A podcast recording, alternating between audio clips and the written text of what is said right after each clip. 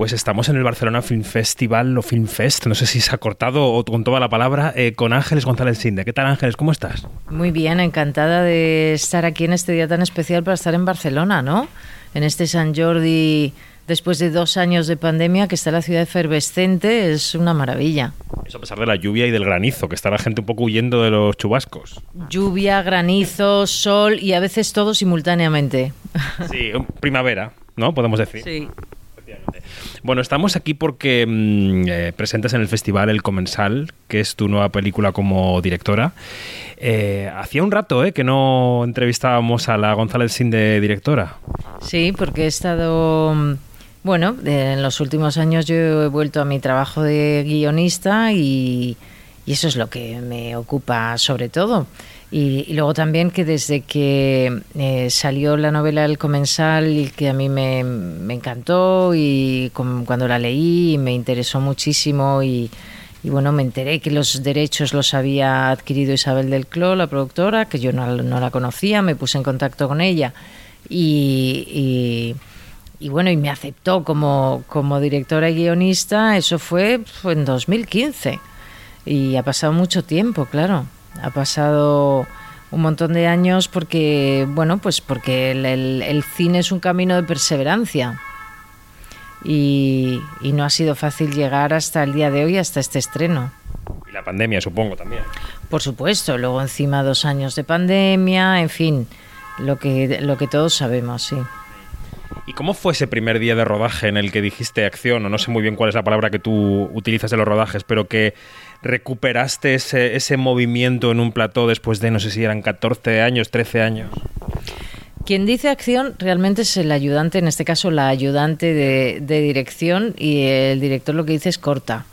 Eh, y y bueno, pues bien, es, es eh, una sensación muy buena. La, realidad es que cuando llegas al primer día de rodaje se está preparando mm, desde hace meses, ¿no? Porque el, secreto de, de, poder dirigir una película en tiempo y forma, con, con los tiempos tan cortos que, que, tienes en el cine, las jornadas eh, tan estrictas y el paso marcial que debemos llevar todos para no pinchar, eh, pues lo tienes que llevar muy preparado, ¿no? y esa, la primera secuencia del primer día, además, era especialmente complicada, que es una secuencia eh, con Steady en la que Ginés y, Susana, el personaje del padre y de la hija, están caminando, paseando por la ría en Bilbao, pues era una secuencia muy larga, eh, muy complicada y, la habíamos estado ensayando eh, realmente nosotros eh, días antes y la semana anterior para poder ir llevarlo lo más preparado posible dentro de que en un rodaje tienes un montón de, de imponderables que pueden surgir, claro, pues eso, como ahora que acaba de pasar una ambulancia y ya te chafa la toma, o que se nubla, entonces tienes mitad de secuencia o mitad de plano con sol y mitad de sombra y hay que repetir, en fin, todas esas cosas que en una secuencia en exterior pueden, pueden ocurrir. Pero bueno, teniendo. Yo estaba muy tranquila porque para mí las historias que yo cuento son historias de personajes y el reparto es muy importante, ¿no? Los actores son muy importantes. Hay otros directores que. Eh, que son maravillosos, pero que tienen otra manera de contar y otras historias en las que la puesta en escena es eh, lo que manda en mi caso lo que manda es el personaje y el trabajo del actor y todos nos amoldamos a, las propuestas de los actores y en ese sentido pues teniendo a Adriana Ozores, a Susana Baitu, a, Ginés García Millán y a Fernando Yagüez pues yo estaba tranquila porque los ensayos habían ido muy bien. Pero volviendo un poco a la pregunta anterior, eh, ¿había mono de rodar? Es decir, ¿tú has tenido estos años la, esa sensación de, jo, esto quiero volverlo a hacer? O ha sido un, reencuentro feliz con la dirección, pero que ha surgido por el camino de la película, por el camino del proyecto de la película? No, es un reencuentro buscado y deseado, porque si no, no te metes en ese berenjenal que es dirigir y que es eh, no tirar la toalla, ¿no? Porque hubo en estos siete años del, del 2015 al, 22, pues ha habido momentos en que podíamos habernos rendido. Por suerte, mis productores no se han rendido y seguían creyendo en el proyecto, aunque en diferentes ocasiones parecía que no iba a salir adelante. Eh, entonces, claro que ha sido deseado. Eh, pero bueno, eh, dirigir es una responsabilidad muy grande y, y, en mi caso, por lo menos, pues creo que tenía que estar muy segura de que, de que, de que era un proyecto que al que yo iba a poder aportar y que también me iba a aportar a mí, que era personal, ¿no? Que es algo muy, muy personal y esta historia eh, para mí, pues, eh, pues lo es. Reúne muchos requisitos de, los asuntos que a mí me interesan en la vida, como las familias o las ausencias o el cómo salir adelante cuando te han salido mal las cosas y, y tener fuerza y, mm, para, para, para reconstruirte y reconstruir a lo mejor una relación que está dañada y de todo eso habla el comensal. Pero también es, desde el punto de vista de los personajes, un retrato de una cierta España, de la España que deja atrás el terrorismo de ETA, también de la que la sufrió, porque la película está a caballo entre dos épocas.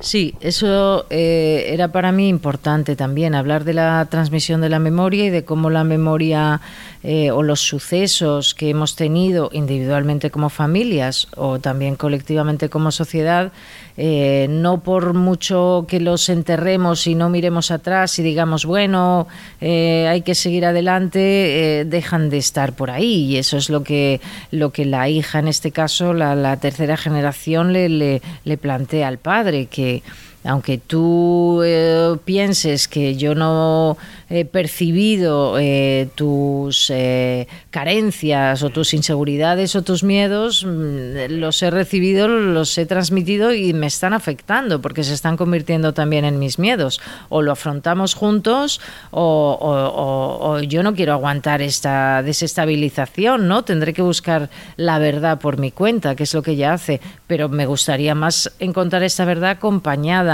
eh, en este caso por, por el padre. Lo que pasa es que para el padre él se ha acorazado, se ha trincherado mm, para, eh, para sobrevivir porque, bueno, pues él es hijo de una víctima de ETA de los años 70, eh, años de plomo terribles, a su vez luego él es un amenazado que tuvo que marcharse de, del País Vasco y esto sí lo ha vivido la hija en su infancia, pero todos estos recuerdos empiezan a aflorar, pues eso, a, a partir de que eh, muere su madre y ella necesita poner un poco de orden en todo este descontrol que está sintiendo y que no sabe por qué de pronto empieza a tener estas pesadillas y le vienen estos recuerdos y toda esta inquietud de dónde sale, ¿no? Y quiere que su padre la ayude a, resolverlo y su padre no puede afrontarlo, no quiere y tiene otra filosofía de la vida.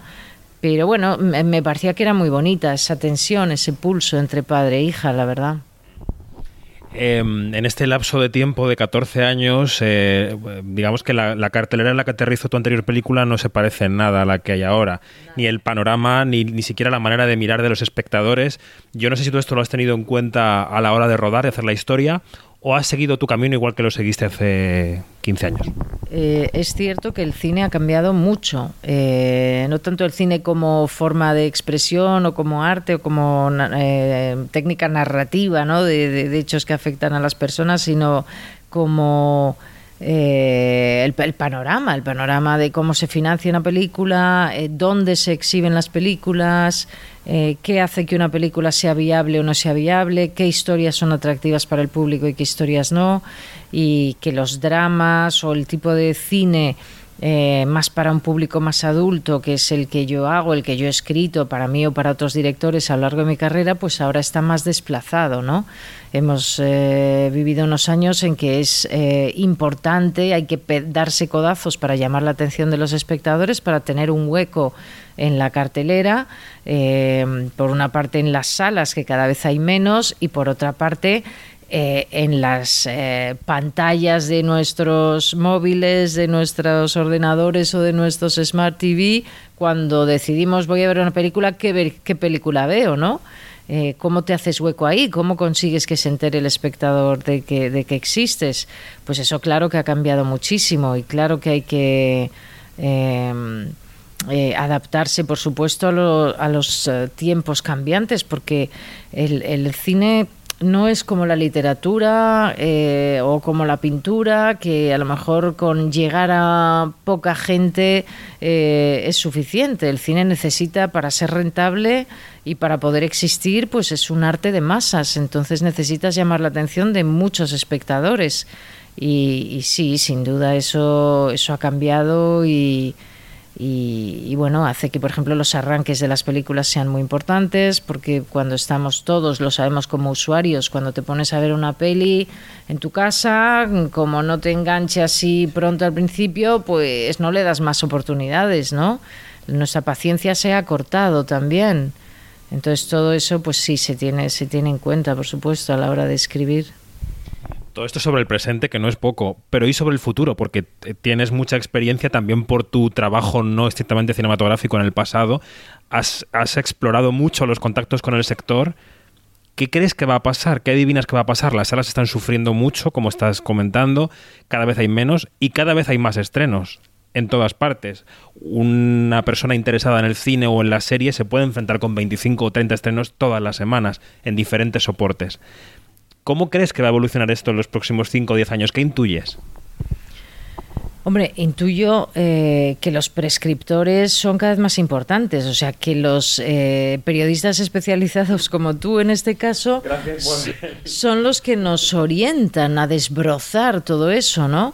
Luego es muy importante también, por lo menos en mi caso, que, el, que el, que el eh, algoritmo analice bien qué te recomienda y qué no, porque ahora eso no está muy perfeccionado y a veces te recomiendan unas cosas que pero vamos a ver, no soy yo. Eh, no soy yo.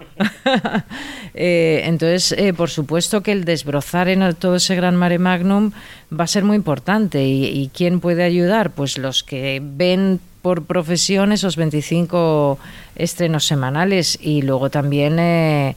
Mm, yo creo que va a haber un momento en que no sé si van a poder sobrevivir todas las plataformas, porque son muchas, son inversiones muy grandes las que están haciendo por tener catálogo y por tener contenido. Eh, aunque parece que los espectadores tenemos mucha sed de, seguir viendo ficción, por suerte. Y que no falta también el trabajo para todos los técnicos, que parece que están ocupados, cosa que está bien. Desde luego, en este momento eh, es un buen momento para la industria audiovisual aunque eh, paradójicamente sea un momento muy difícil para el cine, o sea, es muy difícil hacer películas eh, en contra de lo que la gente puede pensar, ¿no?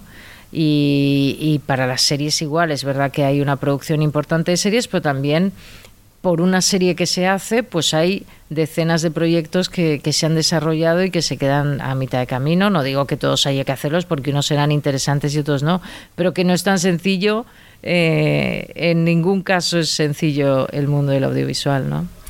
Pues Ángeles González Sinde, directora del Comensal, muy pronto en cines. Muchas gracias. Muchas gracias a vosotros y, nada, seguir disfrutando del Festival o Fest eh, de Barcelona.